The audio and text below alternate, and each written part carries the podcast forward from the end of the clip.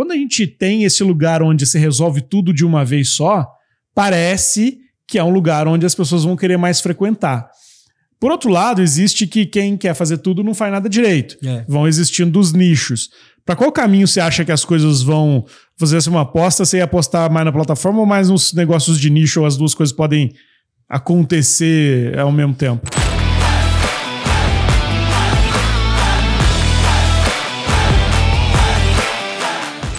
Bom dia, boa tarde, boa noite. Eu sou Júnior Bornelli e estou aqui de novo no nosso podcast Organizações Infinitas, sempre muito bem acompanhado do Piero Franceschi. E aí, e aí, todo mundo? Tudo certo? Então, pessoal, vamos lá, mais um episódio começando. Nesta quarta-feira, às 17 horas. Lembre-se que todas as quartas-feiras, às 17 horas, a gente está aqui com o episódio do Organizações Infinitas, que nasceu deste livro. E aqui na descrição do, desse vídeo tem um link que te leva para o site do Organizações Infinitas, onde tem ali um diagnóstico que você pode fazer para entender o quão infinita é a sua empresa ou quão a sua empresa está pronta para se tornar uma organização infinita. Faz o teste lá, é muito legal, tem um monte de insights e inputs importantes. Piero ajudou a construir esse diagnóstico, então com certeza ele é bom. E a gente vai falar hoje sobre arenas competitivas e colaborativas. O que, que, é isso, Piero? Eita, esse tema é bom, hein? Esse é um tema bacana. Um tema, tema para a gente discutir um pouco dessa questão de onde a gente está competindo, com quem a gente está competindo. E, e acho que o jeito bacana da gente começar a falar sobre isso é um pouco daquela questão de aquela grande pergunta, né? Qual é o meu mercado, né? Acho que um pouco de toda vez que a gente vê um negócio, uma empresa falando, se descrevendo, fala, eu estou no mercado de, eu faço aquele tipo de produto, eu presto aquele tipo de serviço. E, e, eu acho que essa questão da arena, a palavra arena ela tem muito poder, né? Porque ela é diferente de um mercado. Então, eu acho que historicamente as, as, as, empresas estavam num mercado estabelecido, porque elas faziam algo que tinha uma cadeia de valor que era sempre daquele jeito, tinha um jeito de ganhar dinheiro, tinha um tipo de comprador, um tipo de produto, que eram mercados, né? Como tem aquela definição de barreiras de entrada e tudo mais. É, a palavra arena ela carrega um poder, porque as arenas são abertas, né? Então, assim, elas são abertas elas estão sujeitas a vários tipos de atrações ali no meio, elas têm um público e tem uma, e tem uma atração, né? Então as arenas, eu acho que o começo dessa metáfora das arenas competitivas parte do pressuposto que qualquer negócio hoje, seja pequeno médio ou grande, ele está sujeito a essa dinâmica de que ele tem que criar uma relevância, uma atração, fazer com que aquilo que ele oferece como produto serviço seja, é, serviço seja relevante, mas existe uma audiência em volta que tá lá fazendo as, é, positivo ou negativo, né?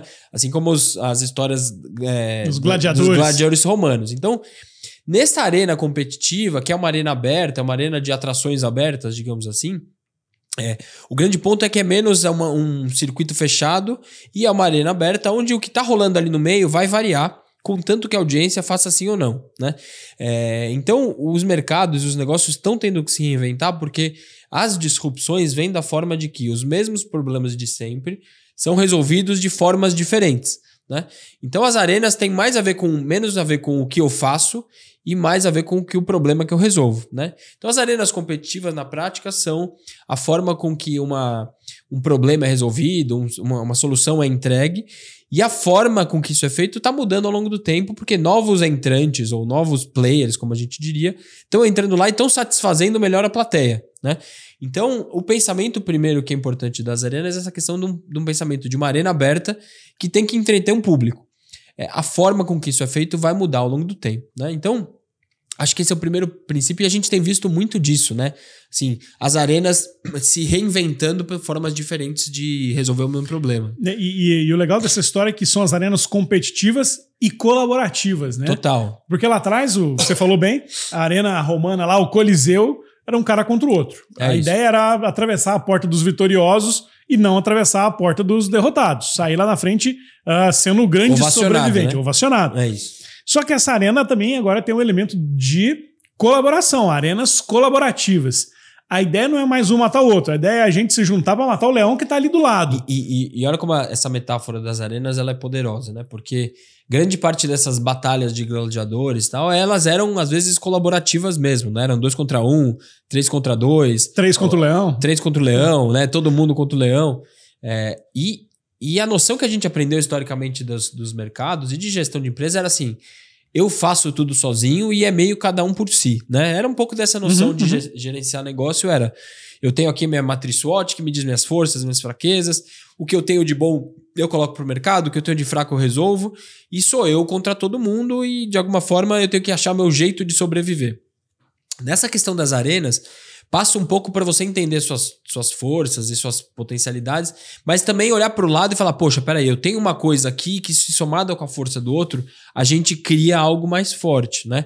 E a gente vence essa, essa batalha da arena, essa batalha por, né, por, pela, pela, pelo apreço ali da, da, da plateia. Então, essa questão de faço tudo sozinho hoje é como eu combino forças com outros colaborativamente e crio soluções melhores do que eram antes, né? Isso a gente tem visto acontecer muito, né? E, e a gente vê que ah, antes você tinha esse contexto de ah, existem os concorrentes e agora existem os colaboradores. E o, o concorrente era eu preciso sobreviver para ele morrer. Agora, se a gente se junta, a gente tem que fazer essa conta de um, e de um mais um dá três, né? É isso. É Porque isso. não- é mais vantajoso não matar o cara, mas me juntar com ele, para conseguir os dois juntos lá na frente serem maiores. E é o que a gente começa a ver se desenhar num monte de cenários, né? Netflix, que a gente falou tanto aqui nos últimos tempos, está se juntando com a Microsoft. Bichos de mundos diferentes, com objetivos diferentes, com públicos, ah, com clientes de perfis diferentes, mas que estão se juntando para uma solução. A Microsoft, ela está tentando se tornar uma grande plataforma de, de entretenimento.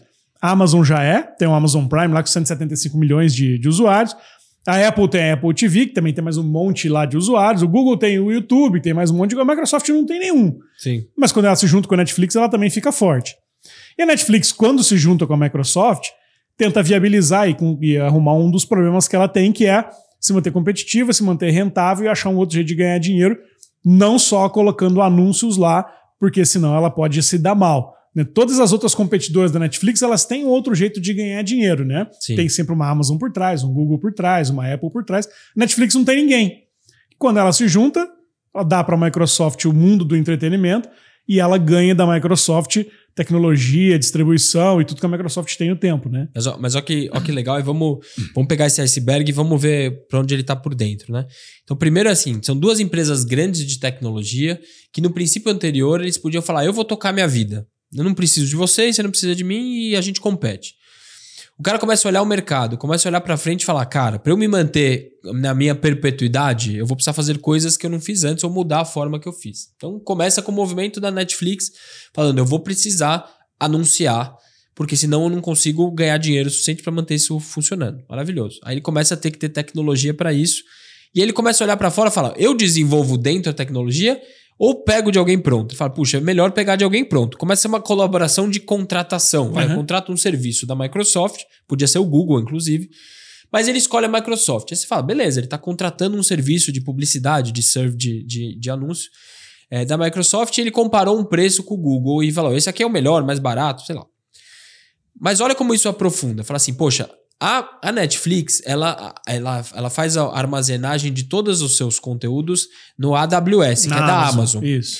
Então ela olha a Microsoft e fala assim: a Amazon é minha concorrente com a Amazon Prime. A Microsoft não tem um streaming de vídeo. Então, se eu tirar essa conta e colocar na Microsoft, eu tô usando, eu posso mudar minha arma- armazenagem pelo Azure, que é o, o, o cloud Da da, Microsoft. Microsoft. Então, peraí, já começou a ficar um negócio bacana. Eu uso a plataforma de anúncios, mas uso também o cloud para armazenar os dados. Poxa, legal. A Microsoft olha para isso e fala: hum, esse negócio de streaming, de assinatura de conteúdo é muito bacana. Os meus concorrentes estão fazendo isso. Eu não tenho isso. Se eu tiver Netflix perto, me ajuda.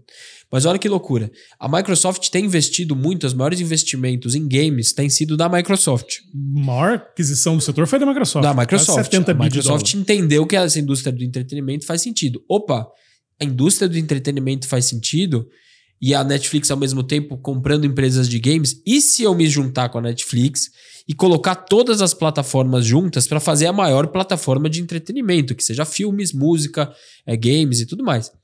Então, a hora que você começa a olhar essa pequena colaboração, que é uma colaboração que parece de uma compra de um serviço, quando você começa a aprofundar, você fala: peraí, é um serviço, mas eu posso ter o cloud de armazenagem, trago lá, roubo do meu competidor, mas ao mesmo tempo somo meus ativos de games junto com a Netflix, posso ter uma parceria de distribuir meus games dentro da Netflix, que tem 200 milhões de assinantes, escalo aquele negócio e abre potencial para que esse é o modelo da Microsoft, é quanto a Microsoft sempre testa, encaixa o modelo e uma vez que encaixou, ela vai lá e compra, né?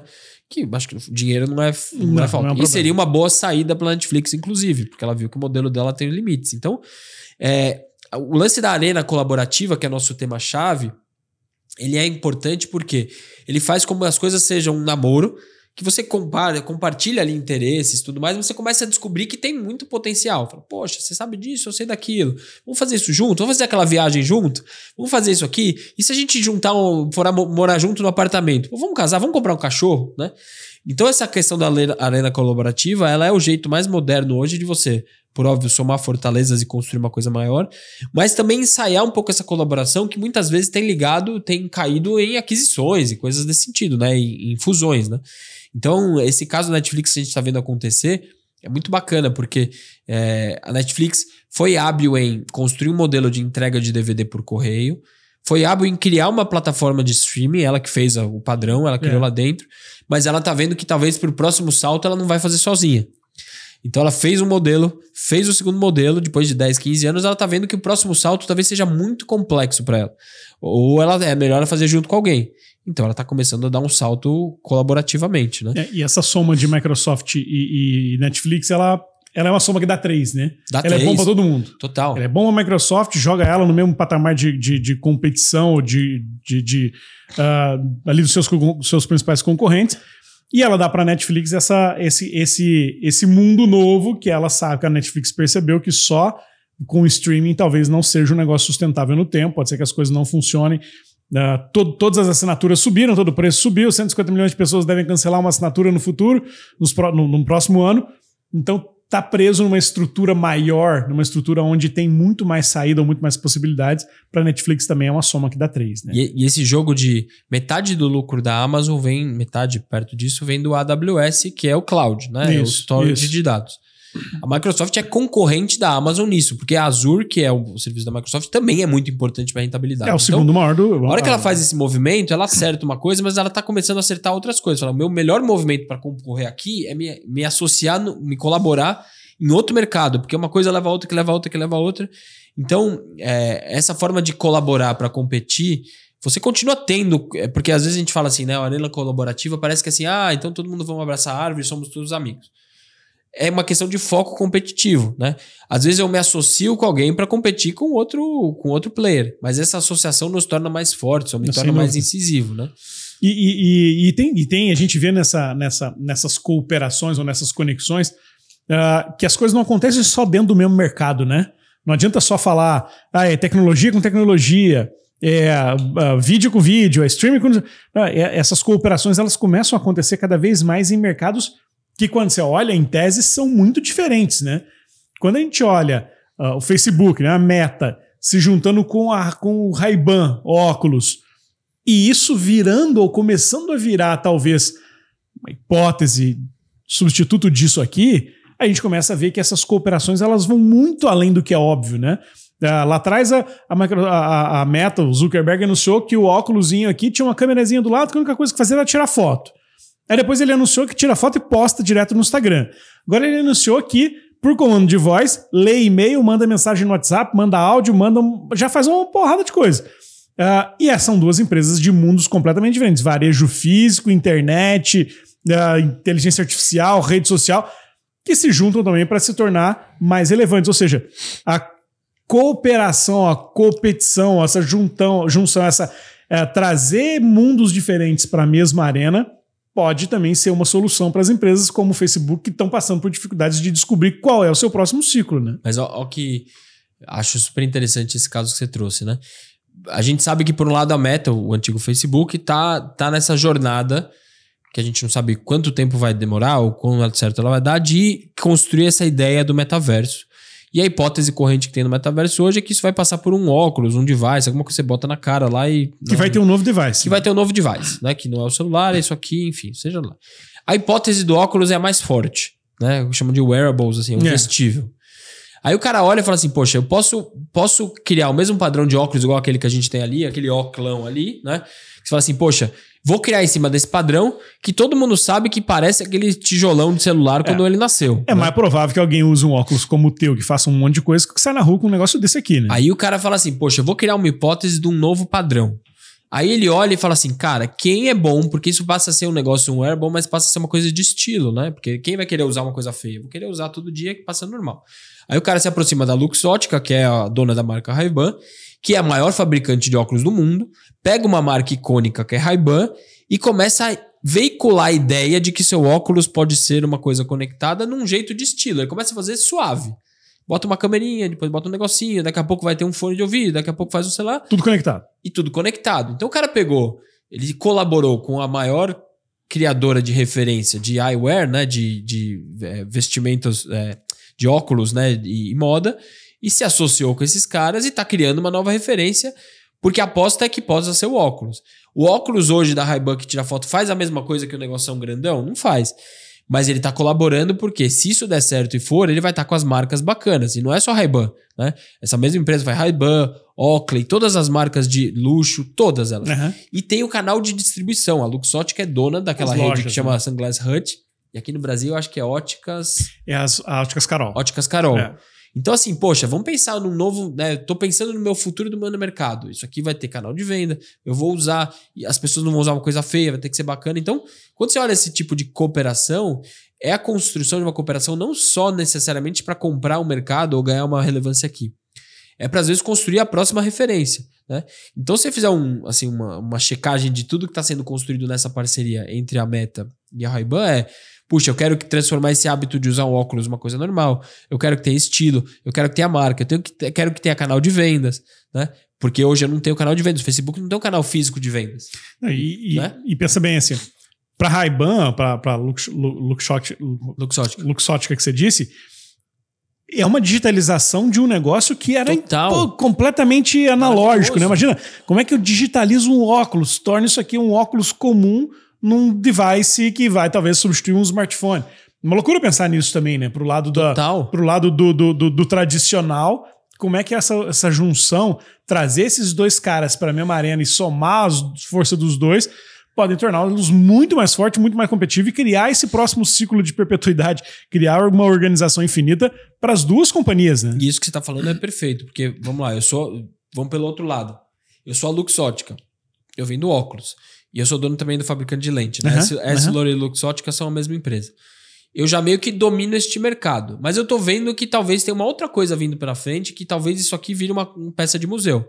Você pensar friamente, isso é um pedaço de tecnologia bem antigo, né? É, assim, um negocinho. Deve ter no mínimo uns lente. 300 anos, sei lá É, quantos assim, anos tem um é, óculos. é é mágico como isso funciona, mas é uma tecnologia antiga. É, eu tô vendo isso pra frente que talvez tenha um novo padrão de mercado. Puxa, eu tem várias coisas desse novo padrão que eu não domino. É, talvez eu preciso participar dessa nova onda ou criar um novo mercado. Então, esse é o típico arena da colaboração, arena colaborativa, onde você tem fortalezas para os dois lados, tem como a gente gosta de falar licenças para vencer de ambos os lados e as duas somadas criam uma nova, um novo padrão, né? Então acho que disso de arenas colaborativas tem dois caminhos, né? Primeiro é eu tô vendo um mercado que tá ficando mais competitivo, mais difícil de ganhar e eu me junto com alguém para ser mais efetivo em ganhar Uhum. aquele. Esse é um tipo. E tem um outro tipo que é eu me junto com alguém para criar um novo mercado, um novo padrão, né? Que parece essa, essa, essa dinâmica da, do Facebook e da Ray-Ban. Hoje deve estar deve tá vendendo nada, deve estar vendendo Não. meio dólar disso. Numa empresa não- gigante não como deve Facebook. mexer, mexe num ponteiro Nada. de nenhuma das duas empresas. Nada, mas eles estão construindo uma referência, testando hipóteses, experimentando, que inclusive um dos nossos episódios aqui anteriores fala sobre experimentação. Vale, vale todo mundo aí checar no link. É, essa é uma experimentação. Faz muito sentido, mas o que está vendendo disso deve ser nada. Sei lá, Nada. 100 mil dólares não deve estar vendendo nada. Mas, poxa, eu preciso passar por esse grau da experimentação até para criar um pouco dessa ideia. Deixa eu ver se as duas marcas combinam. Quem é o tipo de cliente? Que tipo de uso? Se tem recompra, se tem recomendação.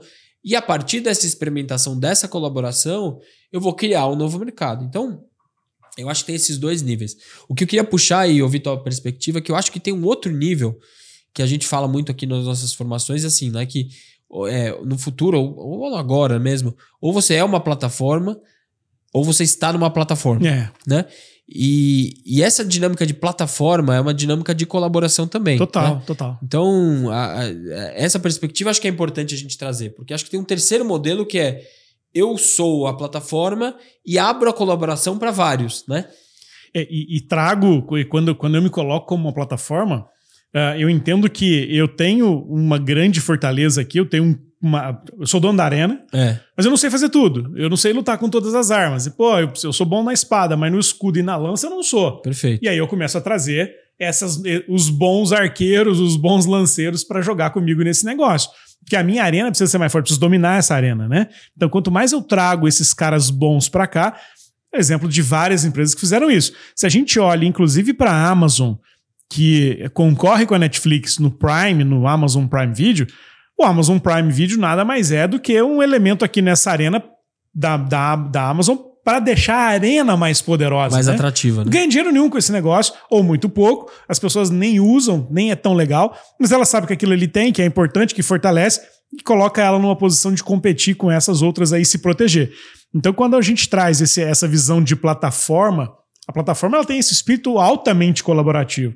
Ah, eu tenho um monte de coisa legal aqui. Você tem um pedacinho. Mas quando eu me junto aqui, eu também passo a dominar essa arena, né? Eu também passo a acessar todas as áreas dessa arena. Uh, podemos falar isso do Magalu, que hoje está que hoje tá em baixa, mas fez um bom trabalho, está fazendo um Sim. bom trabalho de construção de arena. Magalu era varejo, era e-commerce, mas trouxe canal de game, trouxe, trouxe um de, de entrega, trouxe, deles. trouxe um monte de gente ali. Ele não era bom naquilo, trouxe um monte de gente, todos eles ficaram mais fortes de alguma maneira, porque cada um passou a acessar as fortalezas um do outro, né? Sim. Você é, diminui as tuas fraquezas, se protege um pouco mais e acessa a fortaleza dos outros. Então, acho que esse conceito das arenas é muito legal, da, da, das arenas e das plataformas é muito legal, porque a plataforma potencializa a, a, o que tem de bom em cada um dos agentes ali, né? É, acho que você tocou um, um, negócio legal, né? Pra gente continuar a nossa metáfora da arena. Então, quando você é dono da plataforma, você é o dono da arena. Isso. Né? Então você é dono de, cara, da estrutura daquilo, de chamar o público, Imagina da o Coliseu. O Coliseu é teu, né? Cara, eu sou dono do Coliseu. Esse Coliseu vai ter que ter uma programação, vai ter que rolar coisa lá dentro. Talvez você seja dono do Coliseu e você tenha alguma atração ali dentro, mas você tem um monte de buracos na sua programação. Então você depende de outros para criar relevância para aquela arena. Acho o exemplo mais claro todo dia no nosso dia é o iPhone ou qualquer outro Total. smartphone. Ele é, é uma arena. É uma arena. É uma arena. E ele só é legal porque ele é aberto para vários aplicativos. Né? Então ela é uma arena que todo dia a gente vai e acessa ela. É, só que eu, ela é bacana porque tem o aplicativo do banco, que tem o aplicativo do varejo, que tem o aplicativo tem o Uber, lá, saúde, tem o Airbnb, sei lá então, o que assim, mais. Ela é uma arena bacana. Eu tô o tempo todo é, vindo para a arena porque ela resolve o meu problema aí das atrações que ela tem, né? Então eu posso ser o dono da arena e, me, e, e aí para ser dono da arena você tem que ser muito hábil em chamar a atenção das pessoas, é, garantir uma boa experiência, garantir que você tem os dados, né, para criar recorrência. Você tem que monetizar essa arena, seja vendendo ela fisicamente ou atraindo elas e cobrando pelo, pelo ticket. Ou você é o outro lado que você é a atração da arena, né? Que muitas vezes é o caso de pequenos e médios negócios. Às vezes sou muito bom especificamente numa coisa, mas eu não tenho essa capacidade, essa musculatura, uhum. essa infraestrutura tecnológica, né? Então, você, você ou pode ser o, o, cara da arena, ou você pode ser uma muito boa atração dentro da arena e ganhar seu dinheiro ali dentro, né? Na arena é, dos outros, né? Só para ficar no, no, no, no, contexto histórico, brincando da nossa brincadeira de arena, coliseu, gladiador, é como se eu fosse o cara que toca harpa, mas não tem público, né? É isso. É melhor tocar na arena de alguém, né? Maravilhoso. O cara é... que tá é. tocando lá no, no, embaixo da ponte, é poxa, isso. mas se eu tocar lá no coliseu... Vou... Agora, você falou de um ponto interessante. A Apple, o iPhone, ou seja o que for, uh, o smartphone, mas para ficar no caso da Apple, a Apple só ganhou uh, o jogo só virou o que é quando ela decidiu que ela tinha que ser uma arena aberta. Total. Porque lembra que o Mac, o Mac lá atrás era uma arena fechada, né? Não, só entra na arena o que eu, que eu tenho, o que é, é meu, o que eu determino, ninguém bota, não entra programa de ninguém, não entra software, nada. A arena é minha e isso é minha. E a Microsoft cresceu porque ela sempre foi uma arena aberta, sempre podia Sim. entrar gente de fora ali. Novos programas, né? Quando a Apple entendeu isso e decidiu fazer no, do iPhone uma arena aberta, ela virou o que é. Uh, Estamos falando aqui de, de, de aplicativo, software, produto, mas empresas que se conectam aqui dentro. Mas o fato é, não dá para ganhar sozinho no mundo de hoje. Né? Ou então. você colabora e coopera para ser mais uh, para ser mais competitivo, porque essa, esse, esse é um ponto que você lembrou ali atrás que é importante. Quando a gente fala, ah, não, somos cooperação, significa que todo mundo vai se abraçar e, isso, e pô, viver feliz num paraíso dos unicórnios. Uh, a, a cooperação, a competição é eu me junto com mais três para tentar ser mais forte que o cara que tá do lado de lá, né? Total, total. Né? Sempre vai ter alguém com quem a gente vai competir, mas para competir com aquele lá que é muito forte, eu preciso colaborar com vários outros aqui dentro, preciso é, me juntar no, com vários no, outros. No limite último é sempre uma competição, né? Ou por atenção, por, por dinheiro, às vezes você vai cada, né, se não tem dinheiro, não tem atenção infinita. Então a gente tá sempre competindo. E essa colaboração faz sentido. Agora, o ponto que você traz é importante, né? Vamos, vamos imaginar que a gente é um pequeno negócio. Sou uma pizzaria, eu tenho um, sei lá, um varejinho. O dilema que hoje é um dilema muito claro de um pequeno negócio ou um negócio mais tradicional é: puxa, eu tô vendo todo mundo criar seus aplicativos e suas coisas, né? É, e eu deveria ter o meu. Uhum. Onde você quer criar sua pequena areninha, então tá todo mundo, várias areninhas. Ele fala assim: vem pro meu aplicativo, vem aqui e tal. O que é sempre um desafio meio que eu gosto de pensar, morro acima, você tem que empurrar uma, uma, uma sempre, roda sempre. muito grande em cima do morro, porque você tem que chamar atenção, tem que ter público, tem que ter gestão daquilo tal. Funciona, mas é mais devagar e às vezes mais caro. Ou eu tenho que pegar minha pizzaria, meu varejo e tá dentro da plataforma de alguém, né? Que já tem público, já tem atenção, que já tem modelo. Por óbvio, é uma escolha sempre desafiadora, porque eu tenho mais margem num lugar, menos de outro, eu tenho parte de um serviço que é ali que eu faço, que outro que eu não faço, tenho menos controle, mais controle, o cliente é meu, o cliente é da plataforma que acho que são os grandes dilemas modernos da gestão de um negócio, né? Geração de demanda, controle de dados, margem, porque cada um, quando você quando você está fazendo a sua atração, você toca harpa fora da arena, toda esmola é tua. Uhum. Quando você está dentro da arena, você paga um FII pro cara, né? Vai ter mais gente dando Vai esmola, ter... mas você não fica com ela inteira. Né? É isso. Então, assim, mais gente dando esmola, eu ganhando menos dinheiro, ou eu ganhando 100% do meu dinheiro, mas né, duas moedinhas. É, e eu acho que esses são os dilemas modernos, né, de gestão de negócio. É, a gestão de negócio hoje é um pouco disso, assim, onde eu entro na cadeia, o que que eu ganho o que que eu perco, porque não tem modelo perfeito, né? E, e muitas vezes estão, é, as empresas estão seguindo dois modelos. Eu estou aqui e lá, e eu faço os dois porque também não consigo mais estar num canal ao mesmo tempo. Então, durante o dia eu toco a harpa sozinho, à noite eu vou lá na arena, né?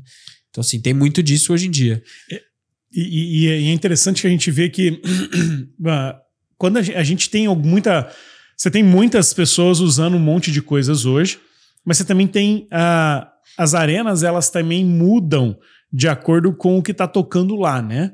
Então, uh, o que eu quero dizer é, uh, tem uma geração de pessoas que gostam de luta contra o leão. Tem outra geração que gosta de luta contra humano contra humano. E a outra que não gosta de nada, que gosta de escutar é a harpa tocar. Uh, como é que eu venço nessas coisas todas, né? Estava vendo esses dias ali um, uh, um, um, dado interessante. Quando você pensa qual é a maior plataforma de delivery do Brasil, só vem duas na tua cabeça: iPhone, ah, iPhone. iFood e Rap. Quando você olha por corte de geração, por corte de idade, você tem uma visão completamente diferente. De 16 a 24 anos, é uma, é uma, é um aplicativo que chama Ike Fome de 16 a 24 anos. O iFood nem aparece entre os cinco maiores nesse primeiro. Quando você olha pro, pro segundo corte desse negócio, nos millennials, aí aparece o iFood, que é os caras de 25 a 44. Ali são os caras que pedem, uh, mais, mais pedem o iFood. E nos caras mais velhos, dos acima dos 45 anos, é um outro aplicativo que chama Tudo Gostoso. Como é que você consegue ter uma arena que. Ah, como é que você, sendo uma empresa sozinho, consegue atender pessoas com perfis tão diferentes. Olha só, três, o, mesmo, o mesmo produto, três cortes de idade. Aquele que a gente acha que é o dominante do mercado é dominante só em um corte. Só na, na, na sim, galera sim. do meio da idade. Ou seja, se eu sou o dono da arena eu, que eu quero atrair, agradar todo mundo, eu tenho que ter muito mais atrações ali dentro. Eu não vou conseguir vencer sozinho se eu não tiver várias coisas conectadas, né? Total. O, o cara é dono da arena do delivery. Por que, que o Magazine Luiza lá atrás começou a comprar muitos aplicativos de delivery? Porque ele sabe que o público dele pede isso e se somar todas as, as, as os apps de, de delivery que ela comprou, ela é quase do tamanho do iFood, que é o maior de todos. Uh, tem que ter muita coisa ali dentro para agradar todo tipo de público, que nem só. Não, não é só o cara que assiste streaming que está lá na Microsoft, não é só o cara que compra o Office que assina Netflix, né? É, tem, tem, tem, tem duas decisões, né? Que quando eu sou um pequeno médio negócio, eu, sou mais efetivo em escolhendo um público específico, né? Vou, vou focar num público que talvez esteja mal atendido ou que ele está É, ou eu consigo ser mais efetivo naquele público, então um público mais velho, mais maduro, enfim. É, eu acho que tem um pouco dessa estratégia de entrada. O fato é que tem uma coisa inexorável na nossa existência. A gente vai envelhecendo. Vai. A gente não controla É, isso, que é o dilema das redes sociais, né? Né? Quem tava no Orkut, depois foi pro Facebook, depois vai pro Instagram, vai pro TikTok e vai ter uma próxima, né? Então o fato de que a gente envelhece e as marcas ficam, significa que o tempo todo você vai estar na sua arena que você domina, assim, vai estar trocando de público. E a cada troca de público, porque o público vai ficando mais velho, vai escolhendo novas coisas, é ter uma decisão de envelhecer junto com o público ou ser muito bom em resolver a dor daquele público, né? É, só que as dores vão mudando, porque as gerações vão mudando com novos perfis. A gente tem uma geração que tinha uma referência, as próximas gerações que estão vindo estão vindo com outras. Então, o risco, por exemplo, no iFood agora é as novas gerações que estão entrando estão vindo de uma outra experiência, estão vindo de uma outra relação com, as, com a tecnologia e talvez a grande inovação que foi o iFood para a nossa geração, para a próxima já vai ser, nossa, que coisa sem graça. É, é que o iFood pra molecada de hoje era o Disque Pizza da nossa, da É nossa isso, era. pra né? gente era ouro, você ali, ligava né? lá no Disque Pizza, é, assim, e era, e era o que tinha. Quando você vê um, um aplicativo desse, era muito bom. Só que talvez alguma coisa disso aqui já não conecta com a nova geração que vai chegar. E a geração vai indo embora, né? Então, essa questão de ser dono do problema e estar muito conectado com a arena, às vezes é um pouco de um problema de colaboração, né? Ou de, de competição. Puxa, eu, eu sou dono desta arena, mas nesse público. Eu tô vendo que tem alguém na sequência que é muito bom, que faz o que eu, o que eu não faço. Talvez eu preciso colaborar com isso. Será que eu troco dados, compartilho, me junto para passar esse cliente para a nova fase, né? Ou pego o cliente pronto vindo para lá, né? Então, por exemplo, muitas empresas de educação, por exemplo, estão fazendo a transição que é do pré-vestibular para a graduação, Uhum. né? Então, poxa, eu tenho muito aluno no pré-vestibular. Aí eu, poxa, e se eu for o dono também da graduação? Então o cara tá vindo de antes e ele depois vai para a graduação. E se eu conseguir fazer essa transição, eu tô transicionando em gerações, Sim. né? É, com problemas diferentes, mas eu acabo sendo dono de uma arena maior, né? Eu acabo ampliando Uhum. o escopo. Então, eu acho que essa questão de, de ser dono do problema, ser dono da arena, muitas vezes é não tentar esticar o seu produto para todas as gerações, porque isso dificilmente a gente consegue, é, mas poder colaborar e talvez fazer aí junções, né? É, pegar um pouco dos problemas diferentes, juntar e criar realmente um, um repertório mais completo dentro dessa questão de competição, né? Agora, quando a gente, quando você- quando a gente olha pro, pro futuro, ah, você, imagina- você acha que você acha que dá? O futuro é sempre, sempre um- É. um- uma tentativa frustrada de acertar alguma coisa. Mas quando a gente olha para frente, ah, dá, dá, dá, dá, dá, mais, dá mais clareza para imaginar que essa colaboração vai ser cada vez mais necessária, né? Sim. que as pessoas elas vão querer cada vez mais resolver os seus problemas de um jeito muito mais objetivo, direto e conveniente, e que para ter conveniência não adianta ficar pulando de galho em galho, né? É, o bom exemplo disso é, para quem é do estado de São Paulo, sabe que aqui existe o tal do poupa-tempo. Por que, que o poupa-tempo virou. Vocês não sabem disso, ó, o poupa-tempo virou um case global de serviço público. Porque antes você tinha que ir no Detran para tirar a carteira de motorista, na, na delegacia de tirar a carteira de identidade, no outro lugar para fazer o CPF. Poupa Tempo é um lugar onde você faz tudo de uma vez só, economiza tempo, resolve a, a parada tudo ali. Isso gera conveniência. Isso gera conveniência, atrai pessoas. Quando a gente tem esse lugar onde você resolve tudo de uma vez só, parece que é um lugar onde as pessoas vão querer mais frequentar. Por outro lado, existe que quem quer fazer tudo não faz nada direito. É. Vão existindo os nichos. Para qual caminho você acha que as coisas vão fazer assim, uma aposta? Você ia apostar mais na plataforma ou mais nos negócios de nicho ou as duas coisas podem acontecer ao mesmo tempo? Ó, vou, vou, vou traçar minha, minha semi-profecia aqui. Eu, eu acho que. Eu Esses acho dias disseram sua profecia e que, deu é, errado. Ser profético. É, eu acho que. O engraçado é que eu acho que não é, é a questão do timing, né? Então, assim, vamos pensar o que vem acontecendo. Eu tinha vários canais de TV fragmentados, muito específicos. Aí veio a TV por assinatura. E aí agregou tudo e falou: assina um pacote vem com tudo. Então, primeiro era fragmentado, muito nicho, de repente ag- agregou. Aí, de repente, começa a subir vários canais de streaming, fragmenta de novo. Uhum.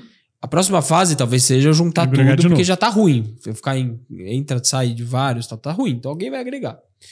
Eu tenho lá vários bancões. De repente eu começo a ter vários pequenos bancos digitais. Aí, de repente, começa a ter um grande banco digital. Aí, de repente, esse banco digital começa a ser mais atrativo, começa a ter vários pequenos bancos digitais com focos específicos. Um banco de gamer, um banco de adorador de pet, um banco do pequeno empresário. É. Então, eu acho que a questão de. Eu acho que é um falso dilema entre a questão de eu faço tudo ou faço pouco. Eu acho que é a questão do timing dos mercados. Então, se o mercado tá, e acho que essa é a grande, pelo menos, dica, vai. Se o mercado tá muito consolidado, com uma grande plataforma, um, alguém que toma muita conta, é hora de você pegar o nicho Vai, segme- vai, e ser vai muito segmentado. É. Pegar terceira idade, pegar amante de Uhum. pet, é, sei lá, é, cadeirante. Aham. Mercados que às vezes não estão. não tão Não existe uma dor, uma solução específica para aquela. você consegue ser aquele muito público, bom né? naquilo, mas você esco- Isso. escolhe a dor e seja muito bom naquela dor. Porque é onde você tem ponto de entrada. Por outro lado, a hora que você tem vários pequenos negócios que estão fragmentados e nenhum deles consegue consolidar, é o momento de você talvez colaborar e tentar juntar e criar uma É. grande plataforma orquestradora. Então, eu acho que dependendo do mercado, a primeira leitura é qual estágio que esse mercado está. Ele está no estágio plataforma ou está no estágio segmentado. Né? Se está no segmentado, tem a chance de, de, De juntar. juntar. Se tá no estágio de plataforma junta com o sistema, é tá na hora de pegar o nicho, né? Então, essa, por exemplo, é a estratégia que o, que o Itaú tá começando versus Nubank, bancos digitais. Então, o Nubank chegou a 60 milhões de, de correntistas, é um público mais jovem do que o dele, e agora eles estão criando pequenos microbancos para pegar os targets. Então, o Gump do gamers, né? Gamers, É. né? Que chama é, Players Bank. Isso. É, este banco, é um- é um- que é um- acho que é um experimento, mas enfim, é, um é uma cara de um banco diferente, no fundo é a mesma coisa. Mas eu vou focar no gamer. É. Cara, que deve ser dos 60 milhões de clientes do Nubank, um, dois, três milhões. Então, eu vou começar a fatiar em pequenos, E, né? e- e esse movimento ele é legal porque ele acontece com produtos também, né? Porque você tinha um banco que era uma grande plataforma de serviços financeiros, e aí veio o Nubank lá atrás e disse assim: Ah, eu vou É pegar um isso. pedacinho disso aqui porque o cartão de crédito é ruim. E eu vou Perfeito. fazer cartão de crédito direitinho. Só que aí o Nubank cresceu tanto que ele disse assim: só cartão de crédito agora é pouco, agora eu preciso virar banco também. Aí ele vai virando banco. Aí ele começa a consolidar e mesmo na plataforma Perfeito, de serviços, perfeito. né? Perfeito. É, eu acho que esse é um bom, uma boa leitura que, que se deu. Assim, uh, mercados que eh, já estão muito consolidados podem ser fragmentados, porque quando você fragmenta. XP Nubank fatiaram É, o fatiaram. Bradesco e Itaú. E aí entregam serviços melhores. Depois que tem muita gente fazendo isso, alguém vem e raspa tudo e faz um grande blocão de novo. É um novo, uh, novo consolida, bloco. né? consolida um bloco novo. É um né? novo bloco. Então é é esperado que aconteça, né? Então vamos lá. Tá todo mundo no Disque Pizza. Aí vem alguém e fala assim: puta, tá muito fragmentado. Você, a plataforma do Disque Pizza digital. Vai lá, cria o iFood. De repente todo mundo tá lá no iFood e fala assim: puxa, mas o serviço aqui é ruim, não sei o que lá. Cada um começa a criar o seu específico. O Ou- delivery da Domino's, o delivery do McDonald's, o delivery do Outback, né? Aí fragmenta de novo. É, só que, pô, se você tá aqui, você tem um benefício, tem um, um desconto diferente, vale a pena. Aí eu começo a fragmentar. Então, é uma questão de estágio, né? Tem um estágio de fragmentação um estágio de consolidação. Fato é, para a gente voltar no nosso tema central, é que estes estágios, eles passam sempre por esse princípio da arena, né? E passam sempre, muitas vezes, eles passam por esse princípio da colaboração, né? Da competição, assim. Então, para eu poder me transformar em plataforma, eu acabo é, colaborando. Às vezes, para eu poder fracionar, eu preciso ser muito específico em alguma coisa, eu vou ter que me juntar a alguém para poder ser muito bom naquilo. Exemplo, o movimento da Porto Seguro de fazer seguro pet. Porto né? Seguro e Pet Love, né? Pet Love. Se juntaram. Total. O Márcio, nosso alumni da Starts University, né, o CEO da, da Pet Love, tem uma- um ativo muito bacana, que é uma base de adoradores de pet. A Porto Seguro sabe fazer seguro. Assim, cara, tem um nicho aqui muito específico, que é de pet. Então, vamos criar um produto novo? Esse é um baita case, né? Um baita, Baita case, case. baita case de somar ativos que sozinhos são fracos, mas juntos eles se tornam muito fortes. Para quem é dono de pet, para quem tá naquela arena de ser dono de pet, aquela atração, seguro de pet, é dois dedos para cima. Fala, caro pra caramba, eu tenho um monte de risco. Se, quando meu, meu cachorro se interna, ele fica lá, gasta um trilhão de reais. Eu quero tratar o meu pet como eu trato o meu filho, né? Então, para aquela arena, ou é uma arena nova criada, juntaram dois caras muito fortes e criaram uma, uma, uma baita de uma solução. Então, acho que eu acho que a gente está vendo cada vez mais que a questão da, da disrupção é provocada por colaboração, ou a- as novas referências são criadas por colaboração, e cada vez menos por alguém que levanta a mão e cria alguma coisa muito nova É. do zero. Era muito verdade isso há, sei lá, 10 anos atrás. hoje está cada vez menos verdade, porque está muito difícil você conseguir fazer isso sozinho. A, né? até, até porque hoje você precisa de ter. É, antes você tinha tempo para fazer isso, né? Hoje você não tem mais tempo. E dinheiro, né? É, tempo e dinheiro, que o dinheiro também ficou curto, mas o tempo era, não, eu posso criar sozinho, que eu tenho tempo para isso, vou levar 4, 5, 6, 7 anos, mas vai dar tempo de fazer. Hoje demorou 4, 5, 6 anos para fazer, já era, foi engolido. Então é melhor eu pegar o. Pô, eu vou juntar. Eu sou bom nisso aqui, o Piero é na outra coisa. Vou pegar o Piero aqui, porque em um ano só a gente se junta e fica muito maior do que eu tentar chegar no conhecimento do Piero em 5, 6 anos. É isso. É o, que, é. é o que a gente tratou no episódio. Acho que o nosso episódio de crise dos venture capitals, que é a questão de antes eu pegava dinheiro e tinha muito tempo para provar. Pra fazer dar certo. E eu fazia sozinho. Agora, se eu conseguir pegar e trocar de barco, juntar o barco, pegar o motor de alguém e ir mais rápido, eu garanto que eu consiga ter. E, e, acho que pra gente. Você falou do caso da Magalu, né? Vamos pensar o seguinte: Magalu hoje tá na sua ação mais num ponto mais baixo. Bem né? baixo.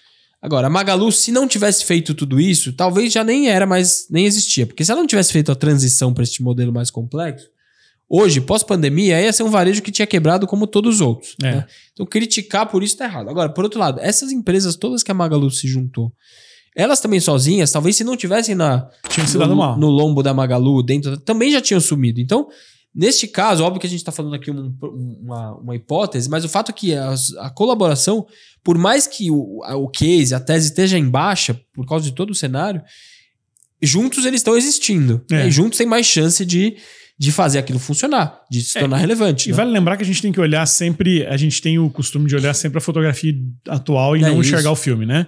O Magalu também, quando lá atrás, quando foi o pioneiro em fazer essa conexão do on, off, é, era a mesma história, né? Ah, pô, ah, Magalu vai quebrar, não sei o que, tá ruim, tá ruim, tá ruim, tá ruim, tá ruim, insistiu até virar o case do on e do off. É. Daqui a pouco pode ser que seja mesmo o case da grande, da O grande famoso dos história da plataforma. da disrupção, um, D, um C é decepção. Né? É passar pelo, pelo, pelo Tem, tem uma capa de, de revista, acho que é Business Week, famosa, que é quando a Amazon decidiu apostar no AWS, que hoje é metade do lucro, tava lá a Amazon's eh, Risky Bet, aposta arriscada.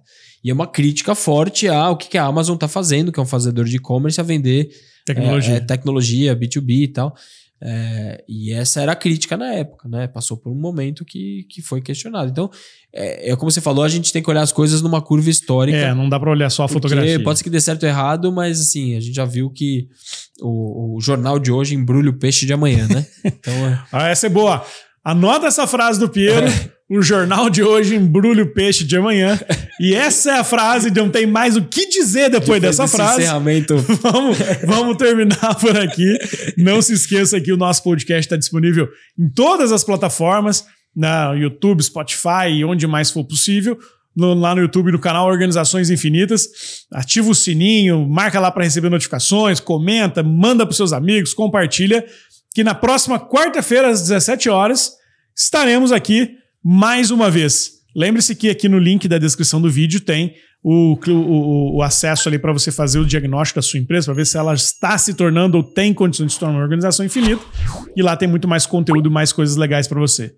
Certo, Piero? Beleza, nos vemos na próxima, animados aí para um grande tema aí da nova economia. Muito bom, pessoal. Valeu. Até a próxima. Eu estou para falar sobre o Master, o Master Program, o nosso programa de longa duração para empresários, donos de empresas, CEOs, líderes de grandes corporações, né, que buscam a perpetuidade dos seus negócios, que buscam levar o seu negócio para o próximo nível, fazer com que o sucesso do futuro venha de bases diferentes daquele do passado, porque o mundo de hoje mudou, as coisas mudaram e é preciso aperfeiçoar a nossa gestão, a maneira como a gente olha o negócio, como a gente avalia os nossos modelos de negócio, como a gente avalia as pessoas que estão conosco. Ou seja, é um programa focado em te ajudar a chegar no próximo nível e avançar com base na teoria das organizações infinitas. E ao longo dessa jornada do Master, que eu te convido a conhecer, a gente vai passar pelos 20 códigos das organizações infinitas, vai fazer repensar tudo o que você faz hoje e principalmente como você reconfigura o seu negócio para esse mundo que não para de mudar. Então, se você tem interesse em conhecer mais do programa, a gente tem aqui uma equipe pronta para te apresentar mais, conduzir, fazer uma live com você para te passar passo a passo do programa, onde é um programa onde a gente tem encontros presenciais, encontros online, imersão internacional, encontros entre executivos, discussão em grupo, networking, tem um monte de coisa bacana para realmente ser um programa de transformação. Então é isso, você acabou de conhecer um pouquinho mais sobre o Master Program, o nosso programa de altíssimo nível para empresários ah, que conseguem gerar muito resultado, que estão focados na perpetuidade dos seus negócios. É só clicar aqui nesse link para que a gente te conheça um pouco mais. Vai ser um prazer e uma honra enorme dividir essa jornada contigo. E a gente tem certeza absoluta que isso vai transformar o seu negócio e vai causar muito impacto. Espero te ver por lá.